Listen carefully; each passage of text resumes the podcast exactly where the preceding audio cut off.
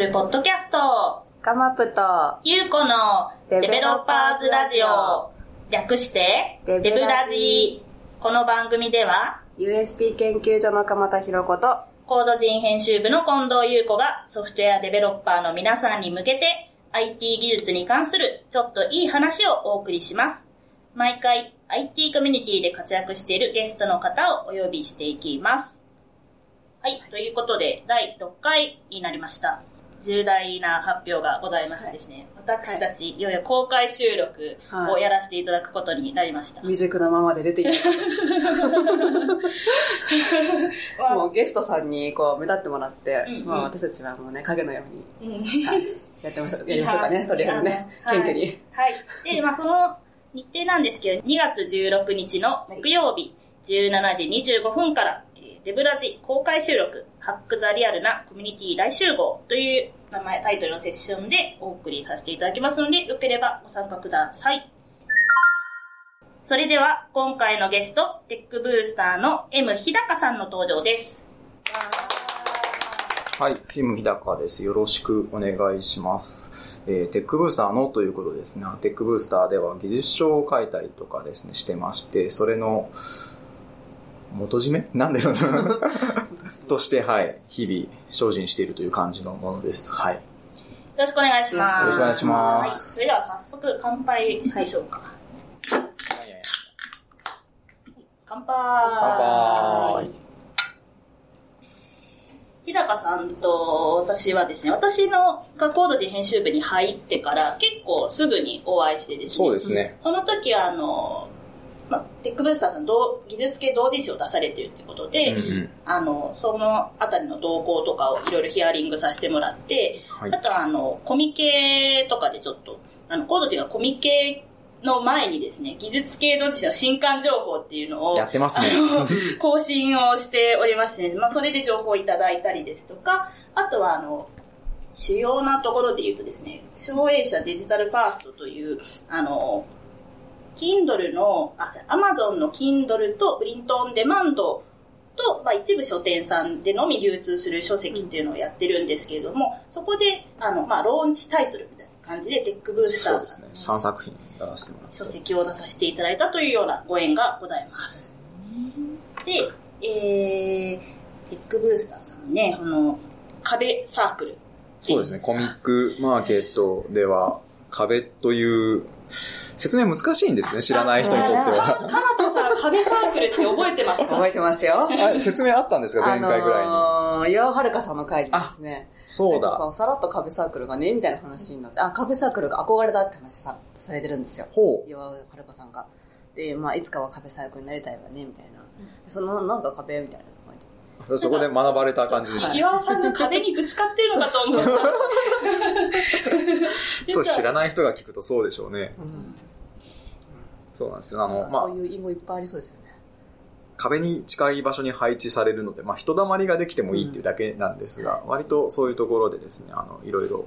人気があるってことなんですよね。ステータスなんですよね、コミケの中では。そうですね、ありがたいことにそう言われてますね。特に年2回、我々結構本を作るので、はい1回あたり大体3冊とか4冊本を作るので、まあ、その。本をこう、段ボールで入れるというだけでも結構な物量に。とはい厚厚さも結構ありますからね。そうなんですねボリュー。ム熱いんですね。熱い薄い本とか、薄い熱い本とかいろいろこう 言われたりするんですが、全然同人誌っぽくないのが特徴です、ねハ。ーハなんじゃないですか？いや、熱いとですね、印刷費がかかるっていう。あーあ、じゃあ値段は、値段はそう、お手頃な感じで。お手頃な感じで抑えつつみんなに読んでもらいたいなということで、日々頑張っているのは、僕だけじゃなく、こう、著者の人たちが結構たくさんいるので、はい。その辺の話。そんな、あの、テックブースターさんなんですけども、えっ、と、テックブースターと、まあ、ググってサイトを拝見したところ、結構まあ、いろいろな取り組みをされてるなっていうふうに思いまして、ウェブでもコンテンツがあったりそうですね。するんですけれども、そもそもどういった経緯で始められたんでしょうか？そもそもは普通のこう、よくある情報発信する技術ブログっていう感じで、Android のプラットフォームのこう、テクニカルなプログラミング解説みたいなブログだったのが始まりなんですね。で、そこから、こう、ブログだけではなくて、まあ、ブログも書いてるし、本を書くという意味ではコミケも一緒じゃないかなっていう話をして、コミケにちらっと参加し始めたところ、本書くの楽しいのでみんなで書こうよって人を集めたらですね、うんものすごい分厚い本がその時にできてしまって、うん。で、でも、まあ、それみんな喜んでくれて楽しかったので、こう、徐々にブログだけじゃなくて本を書くっていう方にハマっていったっていうのが正直な経緯ですね。うーんその、ブログはいつから始めたんですか？いつだろう？アンドロイドが出てすぐだから、もうかれこれ7年とかにはなってると思いますね。ははは私もあの、一応下調べですね、ちょっと、テクブさんのサイトを見たら、2010年のあ、じゃあちょうどうん。7年ちょっとって感じですね。うん。で、えー、同人誌を出されるようになったのが、確か2013年の冬コミかな？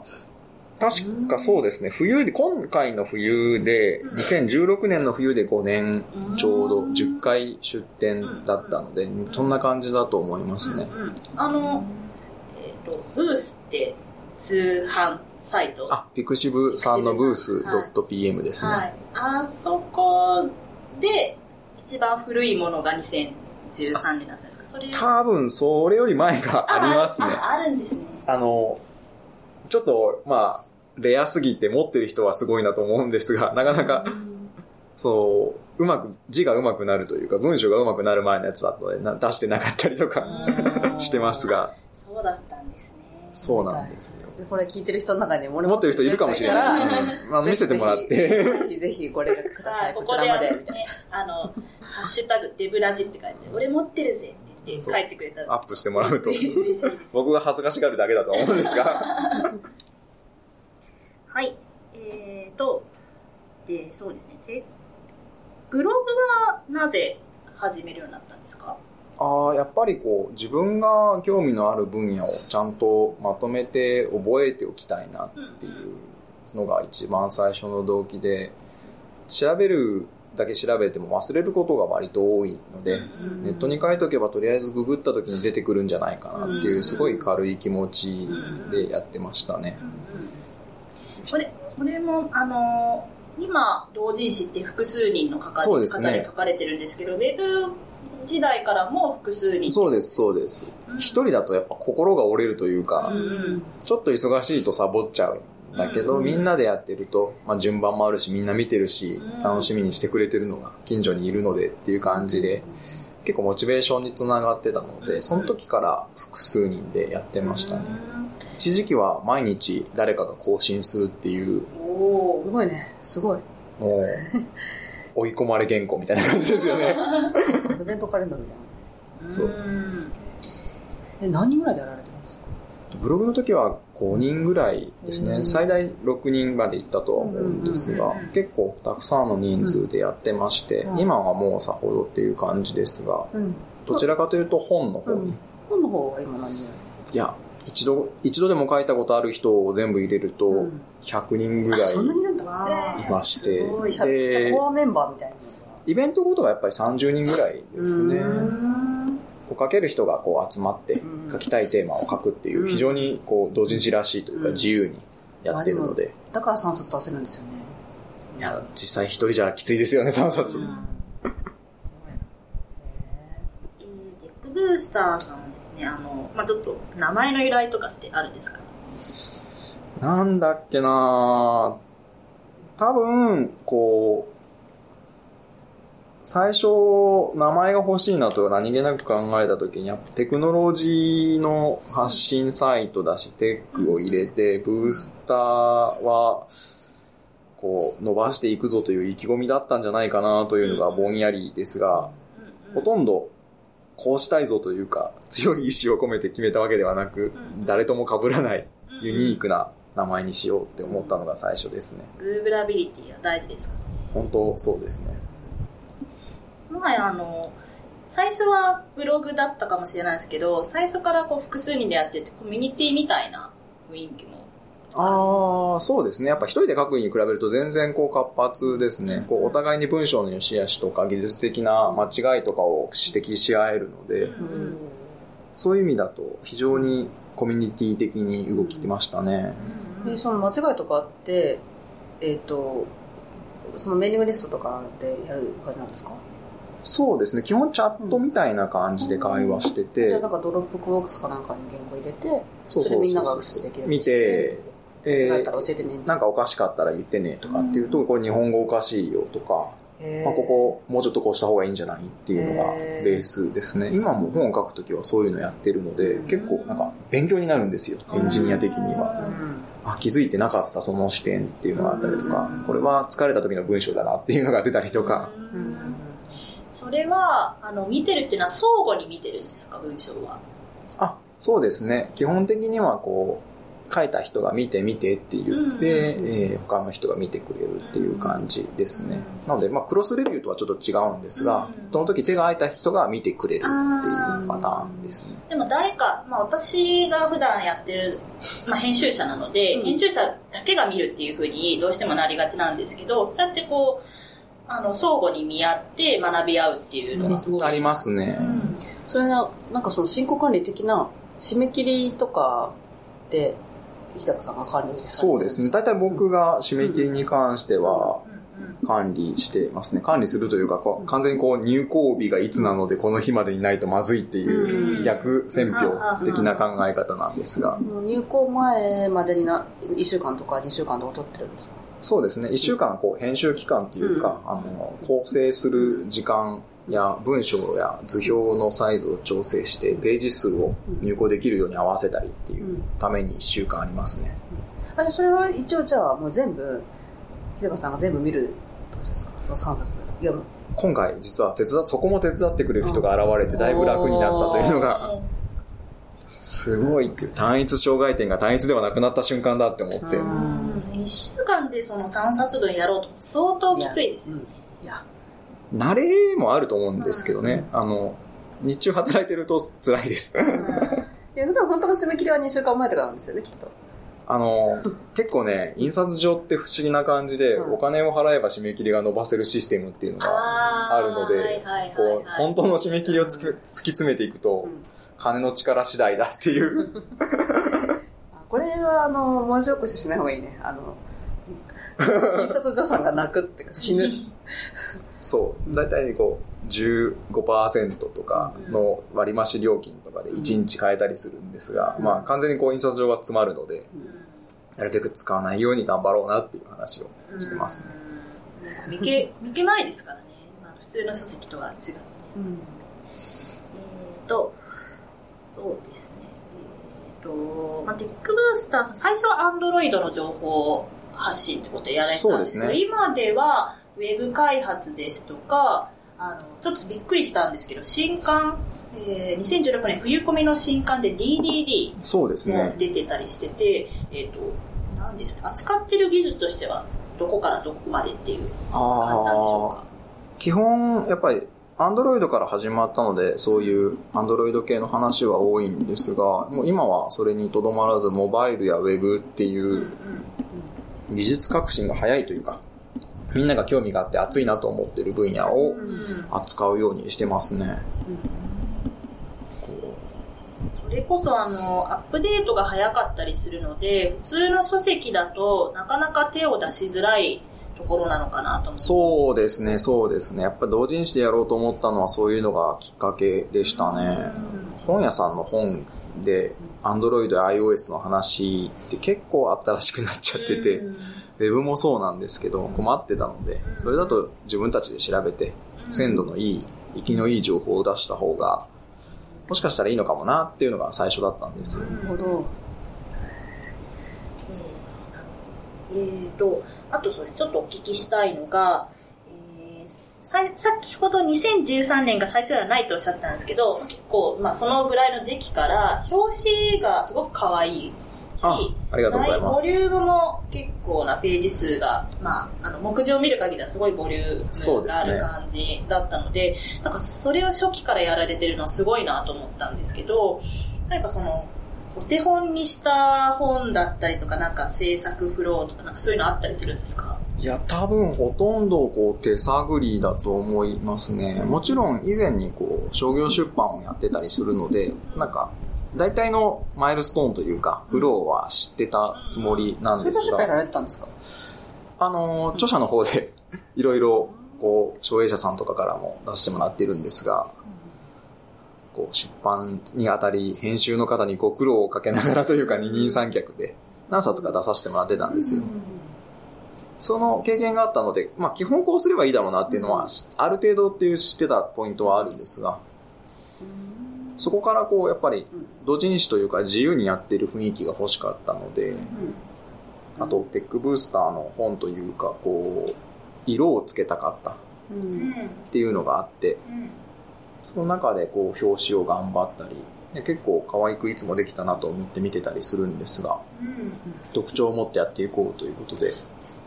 コンセプトを作ってますね。まあ、ページ数とかも実際そうで、どれも確か100ページをちょっと超えるぐらいに設定してあるんですよ。うんこれでも大体それぐらいじゃないかな。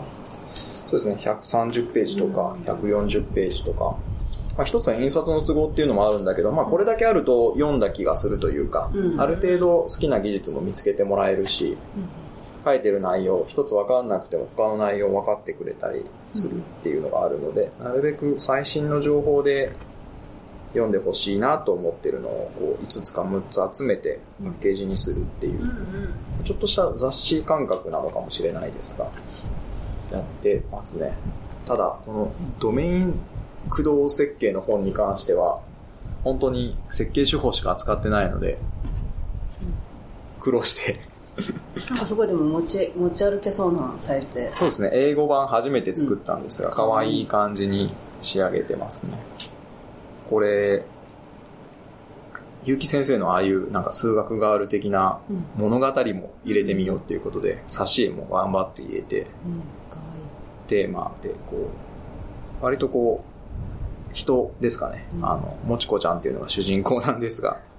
がエンジニアとしていろんな不具合にというか、課題に当たっていくのをうまく解決するっていう物語にしてみたりとか、これと、この本は結構特殊なんですよ。初めての試みで。ギリギリまで粘って宿泊しながらやってましたけどね。いつも複数人の著者さんで書かれそうですね。基本的には一冊あたり4、5人もしくはもうちょっとの人が関わって、で、あと僕が編集というか、さっきの構成とか、やっていますね。このあの本のタイトルみたいなところのそのテーマ決めと、あとそれぞれの著者さんが書いている、まあ、テーマっていうのは、どんな感じで決めてるんですか？いいところをついていきますね。えっと、結構、形が実は決まってて、まあ、型というわけほどでもないんですが、ウェブだと The Web Explorer っていうのがベースラインのシリーズものとしてあると。うんウェブの最新情報はそれを買っとけばなんとかなるよねっていう風にしてたりとか、Android に関しては毎回いいか悪いか別としてバージョンアップがあるので、その最新版に合わせて好きなタイトルを決めたりするんですが、こうなんか書きたい内容が実は別にあるんだよっていう時はですね、こう、ドメイン駆動の、ドメイン駆動設計の本だと分かるドメイン駆動設計とかですね、テーマ性に応じたタイトルを別途決めるっていう感じですね。こう、冬の新刊の七色アンドロイドっていうのがあるんですが、これは実はアンドロイドの7がテーマなので、七い七色の7にしてしまおうかとかっていう、こう、ちょっともじって遊ぶやつがあったりとか、あとはみんなでスプラトゥーンというゲームをうん。しててすごい楽しいので、っていうだけでこう、表紙を JavaScript っていうこうですね、文字ってつけたりとか、っていう本当にこう遊び心で決めるのが多いですね。あとはそれぞれの書き手の方は、そのテーマに合わせて、自分はこれ書けるっていう風に申告していただいて。反対ですね。あの、実は書き手の書きたい内容をまず決めるっていうルールがあって、やっぱり書きたいこと書かないと筆が乗らないっていう、こう、致命的な欠点が執筆にはあるので、そこは守っていきたいなっていうのと、で、その内容は自由に決めていいのと、うん。あとこれだけいろんな人がいるので、結構その分野は詳しい人とか出てくるんですよ。じゃあここ聞きたい。あなたのここの話が聞きたいですってリクエストしたりとかっていうのは割とやってますね。なんかこの技術超かっこいいんだけど、誰か書けないとか。うんで、そこが一番ベースなんですよ。うんなので実は表紙とタイトルは後からついてくるっていうパタそっか、じゃあ書きたいっていう人募ってあげてもらった中で、この人はこの本、この人はそうですそうですこの本っていう振り分ーン。一番最後にやるんです、それ。だ かそうなんですね。らテーマ性がこう強いもの以外はこうやって振り分けて、あここに入れるとちょうどいいなとか、この順番がいいなっていう感じで決めてますね。あー全然あの商業出版の作り方と逆ですね。逆ですね。面白いですね。商業の人に聞くと大体こう企画があって、うん販売部数がこれだけで見込みがあるんで行きましょうって話をするんですが、僕らは作りたいんで作りました。買ってください。お願いしますっていう。全く別のスタンスでやってますね。まあ売れなかったら自宅で保管みたいになりますか？そうなんですよ。その在庫問題っていうのはかなりでかくて、うんあんまり自宅で保管したくないので、うんなるべくこう売り切れるうん量に調整したりとか、頑張ってみんなに読んでもらうために、絶対楽しいから読んでねって告知をしたりとかって工夫はしつつも、今、数箱家に眠ってます。あなるほどコミケの当日ってどれぐらい売れるのかお聞きしていいです、かいいですよ、いいですよ。大体でも、冊数というか、1冊あたり300から400出るのが普通になってきてますね。すごい。じゃあもう1000冊ぐらいそうです、そうです入れるときは1000冊単位で入れてますね。なんちょっと分厚い本なので、だいぶ分厚い本なのかな。その、やっぱり一つの段ボールに入る量が少なくて、うん搬入する段ボールが10箱とかになっちゃったりするのが非常に腰にくるうん話ですね。薄くできないんですか？あ、薄くもできるんですけど、やっぱり、普通の印刷所さんだと、そこまでオプションがなかったりとか、いつも使ってる 70kg の紙なんですが、これ以上薄いのあんまなかったりとかするので、商業紙よりは全然選べない感じですね。もうちょっと薄くすれば良さそうな気はするんですけどね。裏写りがあったりするので、そうですよね。質もありますから。そうなんですよ。で、その辺がちょっと変えれないので、こう、段ボールの数を増して腰に負荷をかける方向 なってますね。ちょっと話戻っちゃうんですけど、書き手の方ってどういう風に集めてるんですか？基本的には、こう、書きたい技術があって知りたいなって思ったら紹介してもらったりとか、うん今いるメンバーでこうぐるぐる回ってたりとかっていう感じですね。最近だと、こう、オープンソースの開発をしている方とかに、ぜひその内容はいい内容なので書いてほしいなっていうことで、ES ドックについて書いてもらったりとかしてたり、こう、我々がいい技術だなと思ったものを書けるように、みんなでぐるぐる回してる感じですね。その、き企画会議というかですね、集まって打ち合わせしたりとかっていうのもやってるんですか？はい、あの、コミケの前に、こう、企画会議という銘打ってやってるんですが大体、大体これはやっぱり聞きたい技術っていうのはその時々違うので、集まんないとなかなかよくわかんないよねっていう話があるのと、いやーあの人があの技術の本書いたら絶対面白いのになーっていうのを、こう、投げ合うと言いますか。あ いや、これ書いた方がいいんじゃないですかってこう言って、相手を説得させる場みたいな ことにもなっちゃって。それは誰かの会社の会議室借りてやってるそうですね。大体会社の会議室借りて、うん。面白かったのは、こう、円卓っぽい会議室を借りてやると、こう、デスノートのワンシーンみたいな感じで、あいつをうん。書かせればいいのではみたいな、こう、悪乗りした発言が出たりとかして、結構ね、あの、場は盛り上がって面白いですね。ーで、やり取りするのは、まあ、チャットベースで。そう、そうですね。一回決まっちゃうとほとんどチャットベースというか、GitHub と、その、Slack とかで始めてやっちゃいますので、スケジュールとしては、その、まあ、コミケが8月と12月にあるとして、どれぐらい前から進めてるんですか？一応ですね、コミケの当落が確か6月と10月かな？なので2ヶ月ぐらい前から進めてるんですが、企画会議とかあるので、結局、こう、実質書くのは1ヶ月ぐらい。その間に、レビューしたりとか、うん。職を出して直したりとか、いろいろやってますね。一人当たり大体10ページぐらい。そうですね。短いと10ページ、多くて30とかで、まあ人によっては一冊丸々書いちゃったような人がいるので、へその人は泣きながら100ページ書くっていう。そうするとやっぱその1ヶ月でものすごい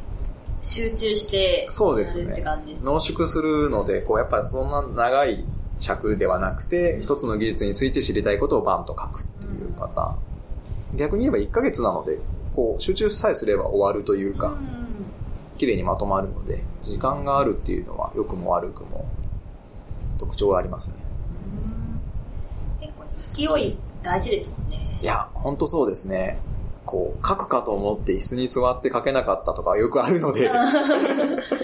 明日は休みだから明日書こう。そうそうそうそう。すよ。うん、日曜の夜の方が実は早いんじゃないかとか、そういうのもあったりして、結構、みんながやってるし一緒にやらなきゃっていう圧力も、書くという意味では重要かなっていうとこですね。えっとですね、あの、テックブースターさんもそうなんですけど、日高さんは、他にもイベントとしてドロイド会議とか、はい技術書店っていうそうですね。イベントもやられてるんですけど、あの、それぞれについてちょっとご紹介いただけますか？とドロイド会議というのは、Android の開発者向け、まあ、エンジニア向けのカンファレンスなんですけど、今年だと3月9日10日の2日間ですね、新宿の方で実施します。で、これは本当に技術のセッションをずっと聞くみたいな感じのストイックなパターンなんですが、結構エンジニアが新しい技術の情報を知るには流れが早すぎて分かんなかったりとか、どうやって使っていいのか分かんないみたいな疑問があるので、まあそういうのを解決できる場として使っていきたいなっていうことで、技術共有を目的にやっているのがドロイド会議っていうやつですね。もう一つの技術書店っていうのは、もうちょっとスコープが広いというか、Android とかだけではなくて、いろんな技術について普及したり、仲間を見つけたりするためにですね、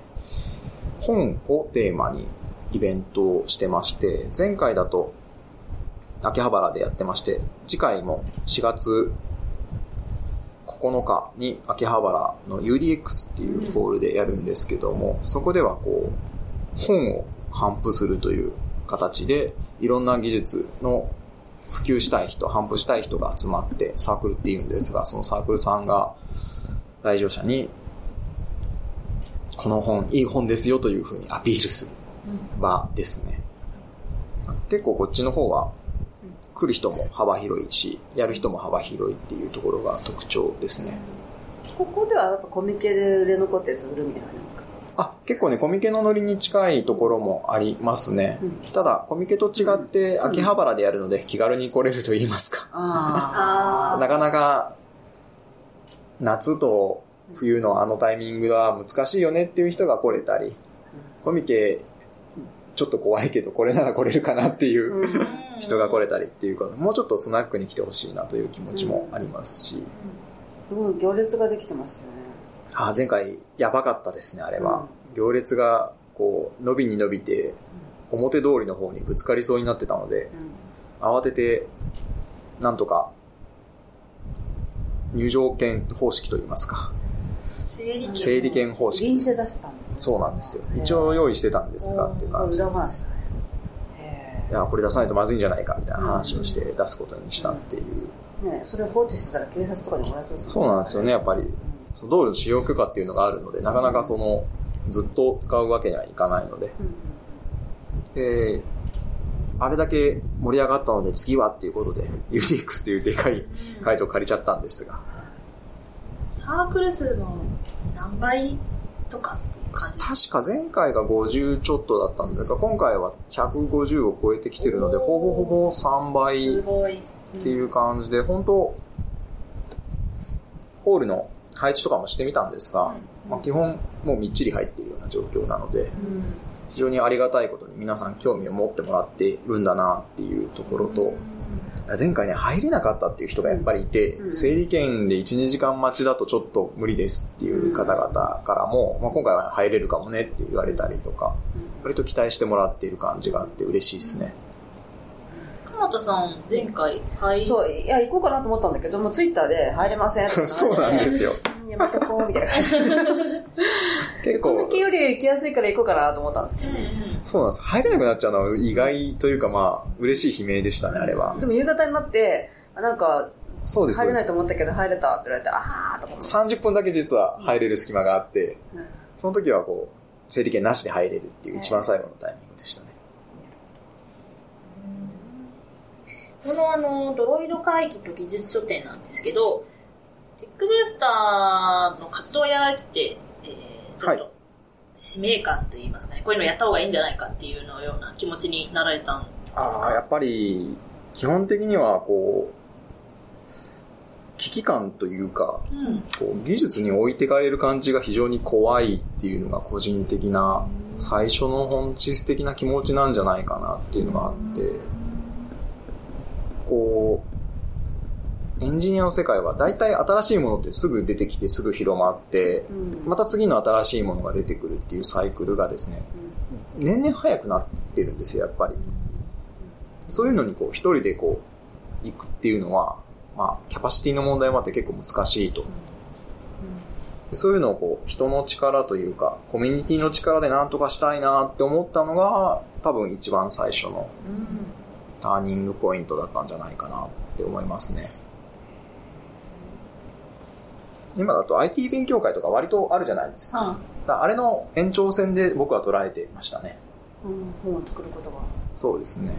勉強会があるし、カマネスがあってもいいだろうし、その、まあ、勉強会はその時に参加したら終わるんですけど、本は残るので、結構まとまった知識としていいんじゃないかなっていうのがあって、組み合わせて技術書店が出来上がったりとかって感じですね。高橋さんと一緒にやられてるそうです。技術書店の方は高橋さん、立ち出版会の高橋さんと一緒にさせてもらってますね。やはりあの、私は個人で法人とか持ってないので、うんいろんな調整のところで手助けしてもらってるっていうのが正直ありがたいですね。先輩みたいな感じですか？同い年ぐらい？ちょっと上ですよね、高橋さん。ちょっと上だと思うなうん。ただ、もうちょっと大きくあ、すいません。離れちゃった。そう、高橋さんの方が多分ちょっと上で、いろんなことを聞きながらやってるというか、業界の監修とか僕は疎いところもあるので、うんとか聞きながらやってたりっていうのが多いですね。あいろいろ教えてもらってるっていうのと、あと、僕が自由にやっちゃってるところもあるんですが、うんうまくサポートしてもらってます。この技術書店とコミケの、まあもちろん技術本エリアみたいな感じうんうんうんのところがあるんですけど、なんかまた雰囲気違ったりするんですか？そうですね。まあ基本的には技術書店は技術書店の雰囲気があっていいんじゃないかなと思ってるんですが、今出してくれてるサークルさんがやっぱりコミケとかをベースに活動されてた人が多いので、割と今の段階だと似通ってるんじゃないかなって思います。で、コミケだとやっぱりこう、いろんな本がたくさんあるので、うまあ、来にくいというのも一つの声だし、こう見つけづらいっていうのもあったりするので、まあ、そこの部分をうまく技術書として独立させて、来やすく、見つけやすくしたいなっていうのもありますね。そうですね。なんか、なんとかオンリーイベントみたいな。そんな感じですね。ねはい、技術書オンリーみたいな。うんうんうんそうですね。アニメとかはあったんですけど、技術書だけはなかったっていうのもありますよね。そうですよね。はい、ありがとうございます。じゃあ、あの、次の質問なんですけど、日高さん自身についてもちょっとお聞きしたいなと思っていて、普段はどういうテクノロジーに触れて、ああ、らそっしゃうるでしょうか？ですね。まあ基本は Android がベースなんですけども、まあそれだけではなくて、モバイルが必要であれば JavaScript を触ったりとか、うんこう、研究開発で必要な要素に合わせて使うものを変えたり、うんと直近では C シャープとかを触ってたりとかしてるのへでー、こう、あまりこう技術的なジャンルにとらわれず広く触るように努力しているっていう感じですね。うんずっと Android の開発、開発とか Android アプリの開発やられてるんですか？そうですね。アンドロイドは結構長くて、実は以前はこう、組み込み系の会社にいたので。そうなんですよ。その時代が長くて、その時は Android を開発、アプリを作るっていうよりは、こう、Android を使ったうん組み込み機器を作るというか、はあはあはあ。Android の OS 側をちゃんとメンテナンスしましょうとかやってたりとかですね。こう、下から上まで本当に全部触ってたっていう感じですね。最近はアプリの方が、アプリというか、こう、プラットフォームかな ?Android プラットフォームについてこう調べたり、アプリを作ったりっていうのが多かったりしますね。うんなかなかあの、テックブースターさんの活動とかよく、あの、目目にするんですけど、日高さんご自身とかって、なんかあんまり、そうですね。あまり前には出てない気はしますね。それはやっぱ会社がちょっと、あまりこう出さないようにしてる感じ？あそうですね。あの、一つは会社のことをあんまり出さないようにしてるっていうのもそうなんですが自分の。意思で出さないようにしてる。そうですね。コミュニティとの関係をこう、うまくつなぐって結構難しい問題だと思ってて、うんそういう中だと、やっぱ、開発者個人で見られた方がみんな嬉しいんだろうなと僕は思いまして、何々会社の何々さんというよりも何々さんっていう、こう、開発者個人でこう見られて評価されるような環境がいいなと思っててう、んでまあ自分自身もそうしようかなという感じですね。じゃあちょっと自分ブランドを作っていきたいみたいな。そうなるのかな。そう、まあでも基本そうだと思いますよ。エンジニアってこう、評技術を評価されたいっていうのがあるので、まああの人なら大丈夫だよねっていうのは一番いい評価なんじゃないかなって思いますね。あの、テックブースターを始める前に、こう、参加されたりとか影響を受けたコミュニティって何かあったりするんですか？あるかな。なんか僕自身はね、やっぱテックブースターって非常にこう、特殊なコミュニティなんだろうなと思ってて、こう、僕があれやりたいですって言えばやっちゃうような、こう、一種ワンマン的なところもあるので、例えば技術書店やりたいんですけどって言って、こう、やれる人を集めて一緒にやってもらったりとかですね。こう、なかなか他のコミュニティであるような、こう、全員で相談して決める合意形成みたいなのがあんまなくて、うんあれやりたいですとか、あそこに面白そうな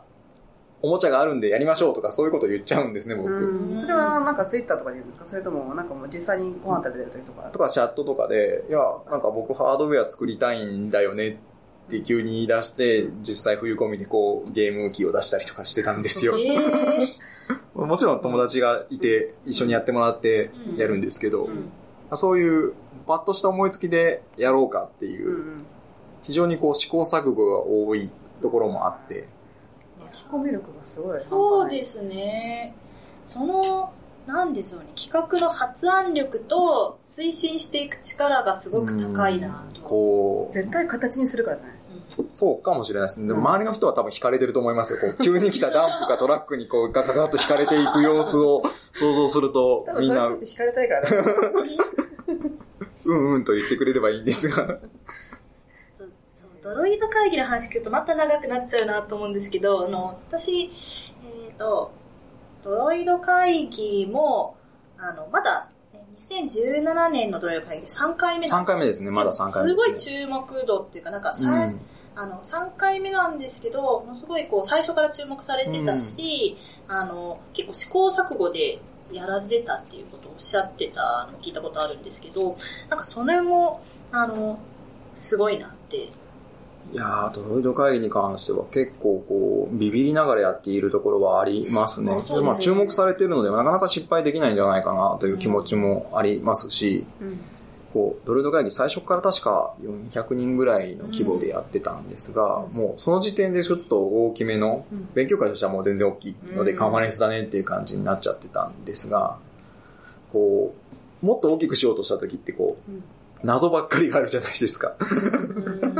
どうやって人を誘導すれば大丈夫なんだろうとか混乱しないようにするにはどうすれば、お昼ご飯は何人前用意したらあ残らずに済むんだろうかっていう。こ実は。れオフレコで用意しない方がいいよ。そう、そういうのがあるので、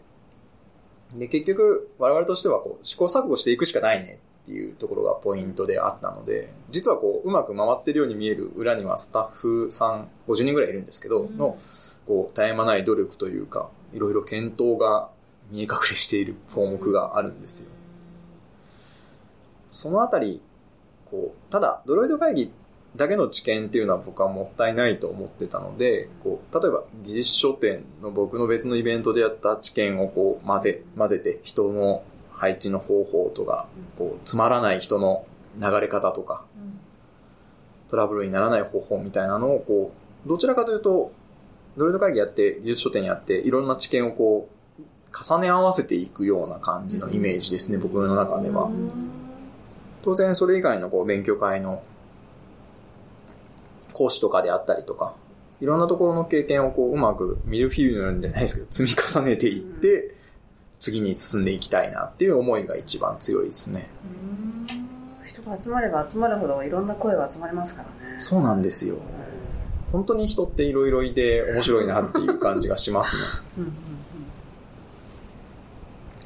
はい、ありがとうございます。えー、では、あの、次に、の質問に行きたいと思うんですけれども、今、まあ、私もウェブの記事の編集者をやってますし、結構いろんな方が、アドベントカレンダーですとか、テックブログとか、いろんな形でウェブで、まあ、聞いたもそうですし、うん。いろんな方がウェブで技術情報を発信し、うんもうしまくってる時代だと思うんですよね。そういうところに技術情報を紙としてまとめる意味、その、出し、えっ、と、受け手側も、その発信する側も、なんかどういう意義だったりメリットがあると思いますか？ああ、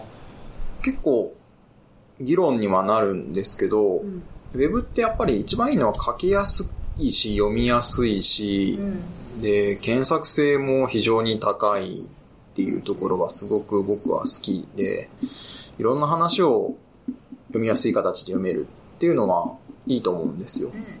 ただ一方こう、何かを調べたい時っていう時にですね、土地勘と言いますか、その技術について知ってないとうん。困ることが割とあって、うん。こう、じゃあ、インストールしたいんだけどって調べたらインストール方法が古かったりとか、あ書いてある記事のバージョンが実は書いてないけど古かったりするっていう、そのちょっとした差につまずきやすいっていうのもあると思ってて、うん。本にまとめるっていうのはそういうところの知識を、まあ、信頼できる形でギュッとまとめてあげたいなっていうのは思いとしてあるんですね。一つはこう本にするのでやっぱみんな間違いがないようにきっちり書きたい。ので、ある程度こう、レビューもされてるし、うん。安心感があるよね、うん。というところがポイントかなと思って、商業書籍とか見てると思うんですね。やっぱり商業投資だとこう、編集者が必ず見るし、チェックもしてるだろうという安心感のもと買うので、で、僕らが作ってる同人誌とかも同じような感覚で必ずチェックはするし、いいものにしたいねという意図でやってたりするんですが、まあちょっと商業当初と違うのは同人誌なのでやりたいようにやるべきだろうと思っていて、うんもう本当に書きたい内容書いてしまえるのはその書き手としては自分の知識をこう積み重ねれるポイントというか、うん。知りたいことを自分の知識にできるっていうのがいいところだなっていうのは思いますね。やっぱりこう、締め切りがあると人はそこまでにやらないといけないという、こう、強い気持ちにとらわれるので、はいあ、締め切り駆動って大事だなっていうのが書き手側の、締め切りドリブみたいな。そうですそうですね。ねあの、ありがちですが、やっぱ締め切り大事だなっていうのは思います。今も、今読んでる本がね、今読んでる本であるんですか？そういう説が。締め切り仕仕事。事術。おー。もうこれね、なんかこう、その、物書きの人の本だから、なんかじゃあ5時ない、5時はないだろうかなといううん興味で読んだら、まあ全くないし、読めば読むほどもう自分の心が痛くなる。すごい、しっかりしている。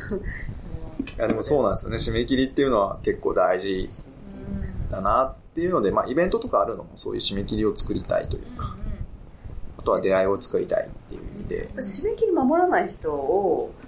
どう教育されてるんですか？いや、実は僕はその、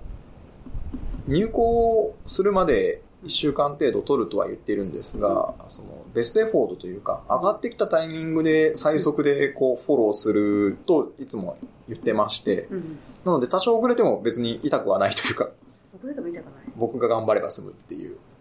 ああ、その、平田さんはしんどいかもしれないけど、そうそうそうそうさこう、アウトプット、アウトプット、こう本が出てくるのに関しては、まあ、間に合う間に合う。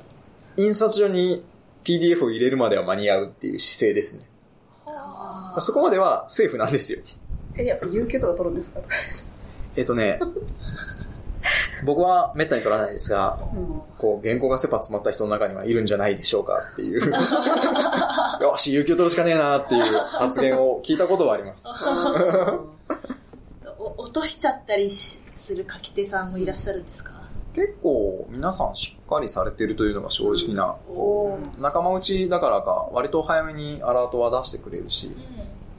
俺がなんとかするよとか言われたらね、あ、頑張んなきゃとか思うよね。迷惑かけちゃいけないとか、うん。そういう、まあみんなでやってるからこその、うん。そうですね、多分そういうのがあるのかもしれないので、割とダメそうなら先に言ってくれるしう、ん。ダメそうでもなんか、なんとなく上がってきたら僕は何とかするのでっていう感じでフォローするっていうのが、ゆ、ゆ、緩やかかどうかわかんないですが、特徴的なやり方だと思いますね。へ私は実は冬コミ、前回の冬コミにちょっと寄稿したんですけど、それであほの電書だけ、電子書籍だけで出すところなんてギリギリまで入稿間に合って、まあ、その人もあ編集してる人寝ずにやってるんですよ。で、あれも、もう前日はもうこれ無理って思ってたんですけど、ちょっと、あ、もう、大丈夫だよって言ってくれて、ひ、ひどいんですけど、当日の午前3時入稿っていう、すごい。ものすごいや、でもよく出ましたね。はい。おかげさまでちょっとこう引きになったということで、あの、まあ、ご ご迷惑をかけたけど、まあ、そこでイーブンかなって思ったり結構そういうのがあるんですよね。こう、締め切り、伝承だと、やっぱり、は遅くまで粘れちゃうので、粘っちゃうんですよ。うん。あそう電子書籍で売るっていう人もまあ中にはいて、そのダウンロードリンクを売りますとか、そうですね。QR コードみたいなのを配って。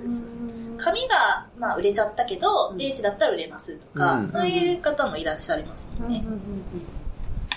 我々は紙を出すようにしているので、まあ電子書籍を配るんですけど、一旦紙の締め切りがあるっていうので、早めに締め切りがある安心感はありますね。うん。ですね。はい、ありがとうございます。で、えーと、なかなか、まあ、本を作るのと思うと、結構ハードルを感じちゃう人も、まあ、いらっしゃるんじゃないかなと思うんですけど、こう、まだ何も、そういう本とか作ったことないっていう人が、これから始めるには、どうしたらいいですかね？いやー、結構、普通に本を作ろうとすると、まあ、商業図書を僕が知ってるからかもしれないですけど、めちゃくちゃ難しいんですよね、うん。実際やると。う。ん綺麗な形にしないといけないのに、そういう知識は書く人持ってないので、うんなので、僕らがそう考えた時に、こう、よりどころが欲しかったので、実はなんか、ファーストステップレビューっていう、その、まあ、先ほども出た高橋さんが作ってくれてるツールの一つなんですが、レビューですね。うん。という、マークダウンのような書き方ができる記法を使って、本を作るっていう、本を作る本ですかね。を無料で公開してたりするんですね。うん。なので初めての人はそういうのを読んでやってもらうのが一番いいんじゃないかなっていうのと、僕らもそういう本読みたいねという気持ちがあるので、どんどん作ってほしいなということで、そういうレビュー使ってみたらどうですかとか、まあ一人だったらワードでも全然、ワード1太郎大丈夫なので使ってみてねって言ったりしますね。うんまずは何かしら申し込んでみるところなんですか？ね。ああ、まあそれも一つですね、先ほどの締め切り駆動 っていう感じではやっぱり、でもどうなんだろうね。あのー、本がない人が出展させてくださいって言って、コミケ側とかって出展させるの？ああれ、でも結構大丈夫ですよ。技術書店も25%の人が初めて参加してうん本を作りますっていう人たちだったんですよ。そうなんだ。割とだからうん、やろうと思えばうん実はできちゃう。だ。ああ。へあ。25%し初めてっていいですね。そう、あ、そうですね。本当になんか、こう、僕らもそういう人たちに向けて、ミートアップというかうん、やったり、うんその本の作り方勉強会っていうのをやったりしてサポートしてたんですけどえ。へ、え。まあ、初めてだとこう、不安じゃないですか。うんうん。い言っていいのかなとか、うんうんうん。出せるのかなって思うところが、そこをうまくフォローしてあげたいなっていうのはありましたね。結果的に25%結構いい数字だったんじゃないかなってうんうんいう。うんね、多分その方々、コミケだと余計ハードル感じちゃいますもん。うん、そうかもしれないですね。そそもそもどうやって申し込み書ゲットしたらいいのとか。そうですね。コミケって申し込み書すごい早いんですよ、実は。うん夏コミに出ようとすると、冬の12月に申し込み書を買わないといけないので、うんうんえ、8ヶ月前から準備するのとかうんうんなっちゃうんで、結構ハードルの高いところありますね。買わなきゃいけないんですね。そうなんですよ。申し込み書を1000円で買うとこから始まる。で、さらに当選したら出店料払い。そうう。んそうなんです。あ、えーで、ミートアップ、初めての人向けのミートアップって、どういうことをやられてるんですか、あ基本的には本を作る工程が何があって、いつまでに何をしないと間に合わないよねっていうところもそうですし、うん本当にこう、まずは緊張してると思うので、うん本を作るというのはどういうことかみたいな、うんこう、ところも含めて、あなたの書きたいこと書いていいんですよとか、うんこういう本がありますよっていう、本当に同人誌をこういくつか持ってきてう、んお見せしして、あ、こういうのでいいんだっていう雰囲気をつかんでもらう。うんうん。そうですね。僕らの本だと結構表紙をしっかり作ってたりとかしてるんですけど、コピー紙、いわゆるコピー機で作ったような本とかもあ世の中にはたくさんあるので、うん。まあむしろ同人誌は多分そっちの方が一番多いので、うん。なるほどなるほどそれでいいん。だよってまず思ってもらうのが大事じゃないかなと。うホチキスで止めてあったりとかするそうなん。ですよ。うん。あじゃあ技術書店もそういう書籍あ、たくさん。ありましたよ。しかもそういうのが、そう、完売になってしまったので、金鉱図に行って、追加生産をかけてきましたっていう人もいて、すごい、その人が、こう、追加分を持ってきた時は拍手で迎えられるっていう、あ温かいと思ってじゃあちょっと金コース秋葉原店コピー機増やしておいてもらわないとね。はい。えーですね、日高さんは、そのテックブースターとか、まあいろいろ活動を通じて、エンジニア業界、どういう風になってもらいたいと思いますか？ああ、そうですね。まあ、基本的にはコミュニティにできることというか、僕個人にできることってあまり多くはないだろうなと思ってて、こう、思いとしては業界が良くなってくれるのは一番いいんですが、うんなかなかやっぱりその個人の力、一人だけではうまく回せないっていうのは感じてるので、できればこういうテックブースターだけではなくドロイド会議とか技術書店とかっていう大きなイベントコミュニティが、こう、新しい技術を使ってより良くしていくとか、うん技術共有できて、誰かが困っていることを解決するっていう小さいことからでもいいんで、こう、うまく波及してほしいなと。あの技術ってそうね、あの、変なものばっかりではなくて、あの時代を良くするために作ったりとかしてるし、うん。今必要なものを作ってたりとかあるので、そこにうまくマッチして広がるといいなっていうのが、まあ、業界に対するというか、今の僕の思い、やっていきたいことの思いですね。ね日高さんがまあいろんな活動をされてる中で、あ、こういうことを自分が得意な技術でもやってみたいとか、そういう輪が広がっていくと。そうですね。ね本当それがいいですよね。こう、誰かがやってるのを見て真似するっていうのは結構楽しいことだと僕は思ってて、うんああそこですげえ楽しそうな人がこの技術を話してるならいい技術なんじゃないかっていうのを見たりとか、うんうんじゃあ実際僕こう思うんですけどどうですかねって聞けるっていうのはすごい貴重な場だと思ってて、うん本を書いてる人なので結構その技術に関しては詳しいはずだし、いろんな情報のやり取りができるしっていうのがあるので、まあイベントやカンファレンスっていうのはそういうコミュニケーションに使ったいなっていうのは思ってやってますね。うんあ、そうか。日高さん、あの、やっぱ紙を出されてたりとか、まあ、イベントをやられてるってことで、リアルで会うことを結構重視されてるところあるんですか？そうですね。やっぱ会って初めてこう良かったと思うようなこともあると思うし、まあ本にしてるっていうのは一つはそのリアルにいなくても技術が伝わるようにっていう意味で本にしてたりするんですけど、こう、イベントのいいとこってちゃんと相手の笑顔が見えるというか顔が見て話ができることなので、それはすごい大切にしたいなって思ってるんですね。こ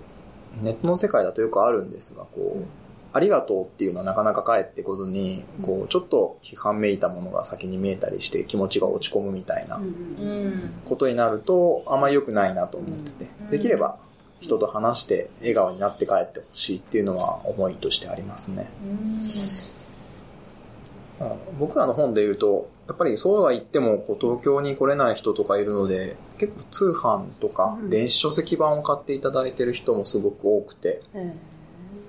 ぱりそういう人たちはこう地方の方からなんだけども、うん。ちゃんと買ってくれて、ちゃんとフィードバックをくれたりするので、非常にありがたいですね。ですね。じゃあ、ちょっと最後の質問なんですけど、日高さんが注目してる、なんか、新しいエンジニアの情報発信のあり方って何かあったりします？お、そうですね。注目している情報発信のやり方。やっ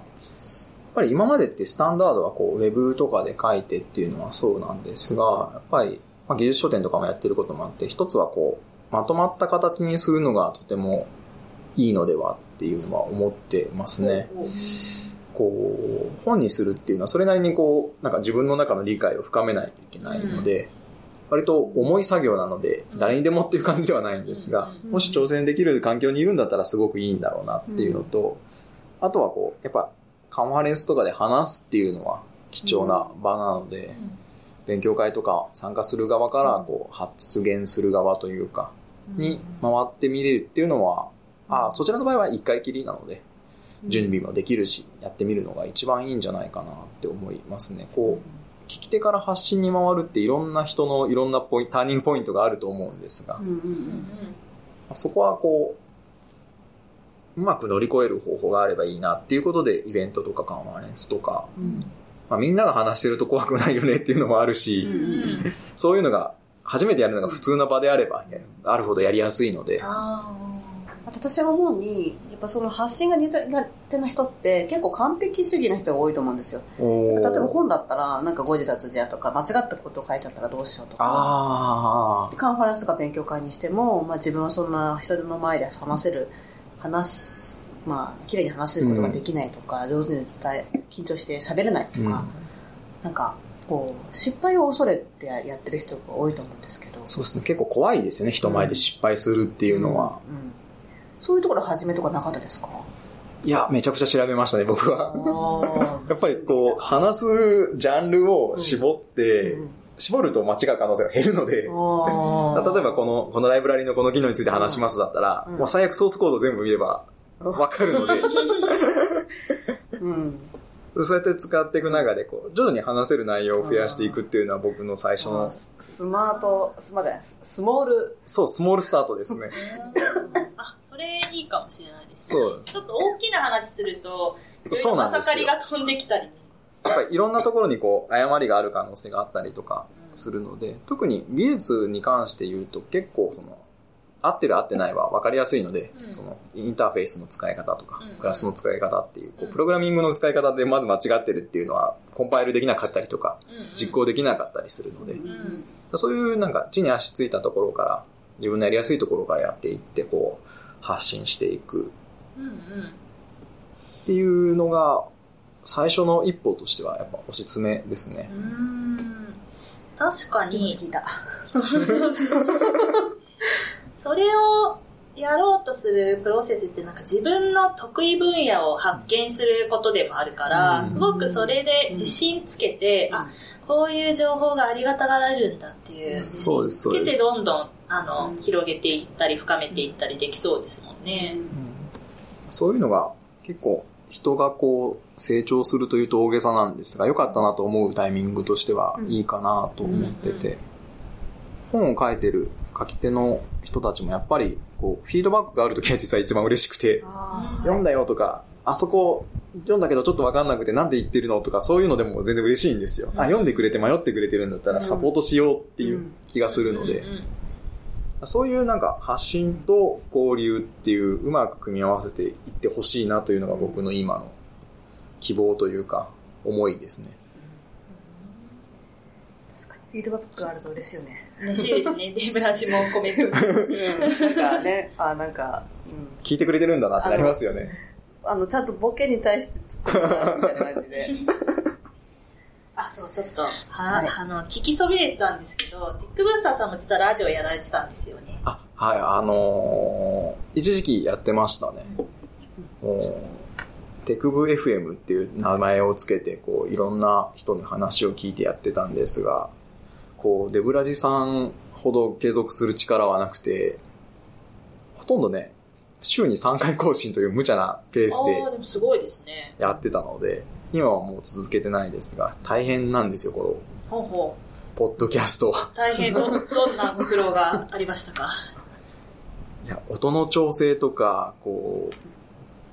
う、ノイズのカットっていうんですか。みんなが黙った瞬間って切ってあげないと短くならないんですけどうんあーはいはいはいは、いそれをずーっとやってると、まあ20分ぐらいの尺なんですが、1時間ぐらい聞く羽目になるんですよ。聞いて、戻って、編集して、編集結果見てとか、音割れ調整してとか。って結構ね、こう、やりな、やるときは楽しんでやってたんですけど、お、これ思いのほか手間だと思って、うん。期間限定でやってませんね、今は。こまでやってない や、やらなくて大丈そう夫。なんかは波形を見て、あの、ここ静かだなと思ったらカットしたり、あ、それ正しいです。うんしてますね。今日ちょっとね、あの、空調の音が入ったんで、ちょっと心配なんですけど、あの、ちょっと、あの、ね見逃していただけ、あの、聞き逃していただけたらと思います。あの、これ、あの、音声とテキストで、で、大体みんなテキスト読んで、あそうなんですかみたいな感じにして、で、私の普及の仕方としては、こう携帯でこうウェブでこれって言うと絶対見ないから、あの、ポッドキャストほを、で、もう、あの、登録っつって、もうダウンロードボタン。ポッドキャスト入れてない人にダウンロードさせるところから、う。なるほど。あ、押しちゃったみたいな感じで。なんか入っちゃったみたいな。僕最近こう、ヘッドホン買い直したんですけど、聞く環境ができると、ポッドキャストで結構聞きやすくて、うんうん。こう、電車乗ってる間とか聞いたりしますね。うん割と面白いし、聞き流せるし、うんでやっぱりこう、テキストだとなかなか書かないような、こう、人柄が見えたりするじゃないですか。そうそうそう。あのー、記事にね、しないところとかああありますよね。うんこういう言葉って検索に引っかかったらまずいから、これは 音声だけにしとこうね、みたいなね。そういうのも結構。楽しんでほしいポイントだったりする。話してる温度感が伝わるのはいいですよね。うん。ではエンディングに行きたいと思います。今回のご感想を、じゃあ、日高さん。はい、なんか僕ばっかり喋ってしまってますが、そういう場なんで大丈夫 大丈夫でしたか？大丈夫ですはい、非常に楽しく過ごさせていただきました。ありがとうございます。ま。ますす。川松さんいかがですか？あの、今日は、あんまり飲んでないかな。うん。ちょっと、ちょっと緊張した。うん。初対面ですもんね、今日、鎌田さんそう、と日高さあの、カフェサークルの人が来るんだみたいな感じカフェさん。あのね、実は、あの、こう、おののいていたみたいな。ん。私もですね、ちょっと、あの一応、まあ、私は仕事でこれをやってるんですけど、日高さんがもう進んで、進んでどうしようみたいな。私たちの仕事って日高さんみたいな方に、あの、取り込まれてしまうんじゃないかって、ちょっと恐恐れ多い存そう在いうあそういう感じなんですか？そう、仕事熱心でしたね、今。思いのほか仕事っぽい感想が出てきて。いやー、とかですね。私、あの、日高さん、前、まあ、打ち合わせとかしてた時に、すごい、あの、面白いなと思ったのは、えーなんかラ、音楽も、まあ、CD を買うんじゃなくて、ライブを楽しむっていうような、はいはいはいになってるじゃないですか。それになぞらえて、もうなんか、技術書も、そのライブ感覚で買うような環境を作りたい。ああ、そうですね。やっぱりコミックマーケットとかに出てると、結構ライブ感強いんですよ。当日のイベントを、あの晴れの場っていう表現をしてたりするんですけど、うんに対してこうみんなで盛り上げていくっていう感じがあって、で、技術書って結構その、著者の方がすごい頑張って書かれたフィードバックが欲しいみたいなところがあるので、そういうフィードバックできる場として、こう、ライブ感っていうんですか、気軽に会いに行けるアイドルじゃないですけど、うん ね、でもネットで有名な誰々さんが売り越してるとかっていうの、なんか、あるかもしれないです。今日あの、ザノグが金沢で、ザノグあの、ネット系のうん。あのイベントが金沢であって、うん。で、なんか、桜インターネットの田中さんが、ほうほう。あの、受付してて、うん。あの多分他にもお偉いさんが並んでて、うん。なんか単価単価の高いブースだとか言って。いや、まあそういうのが見れるのが本当ね、面白いと思うんですよ。うん。うん本を買う以外の体験っていうんですかね。やっぱ、基本はなんかこのエンジニアの、こうなんか、情報交換したい気持ちみたいなのって、どんなに偉くなったり、どんなに有名になったりしても、なんかみんな結構ベースに結構濃くあるかな、みたいな。そうですね。うん。IT 業界入って。えー、じゃあ最後に告知いきたいと思うんですけど、えー、とまずまあ、私たちからは冒頭で言ったような2月16日木曜日17時25分からのデブラジ公開収録にぜひお越しください。で、この収録ももちろん記事にした、記事と音声で配信したいと思いますので、まあ、あの、もし、あの、いけないという方もそちらをチェックいただければと思います。じゃあ、日高さん。はい。えっと、実はですね、私、デウサミ2日目にですね、セッションをいただいてまして、先ほどのちょいちょいお話に出てくる高橋さんと一緒に、執筆を支える技術と技術書のトレンドっていう感じでですね、まあ本をテーマにいろんな発信に関してお話をしたいなということで、17の A の7、一番最後の時間帯ですかね、17日のもらってますので、ぜひそちらの方よろしくお願いします。っていうのと、ドロイド会議が結構多いですかね、僕の。ドロイド会議が、はい。3月7日、10日、えー9日、10日の2日間にわたって開催されまして、まだまだチケットがありますので、あともう少々っていう感じなんですが、興味があれば覗いてもらって、ポチッとしてもらえると嬉しいかなというところです。で、4月9日、ちょうど1ヶ月後なんですけど、ドロイド会会1ヶ月後の4月9日に、えー技術書店、これ秋葉原 UDX と入場無料なので、もうどんどん来てほしいっていう感じなんですが、あなたの好きな技術書が見つかるかもっていう感じで、非常に楽しみに僕もしてるので、頑張ってやっていきますね。来てくださいっていうのと、なんと4月29、30ですね、ニコニコ超会議で、超技術書店というですね、こちらもちょっと、まあ、来る人の層は違うと思うんですが、技術書のイベントをやりますので、合わせてチェックしてもらえると。す、すごい連チャンでイベントです。ほんとね、ほんとね、連チャンですねって感じですね。体に気をつけてくださいね。あの、はいお金稼ぐ仕事してるんですか？とか言って、あちょっと疑問に思うのそうなんですよ。普通にサラリーマンしてるので、うん。ね そこの余剰資産といいますか、ねサラリーマンの方で、じゃあ残業とか全然できないですよね。そうですね。幸いにあんまり残業してないですね。いい職場ということで。はい。では、第6回ゲスト、テックブースターの M、日高さんでした。ありがとうございました。ありがとうございました。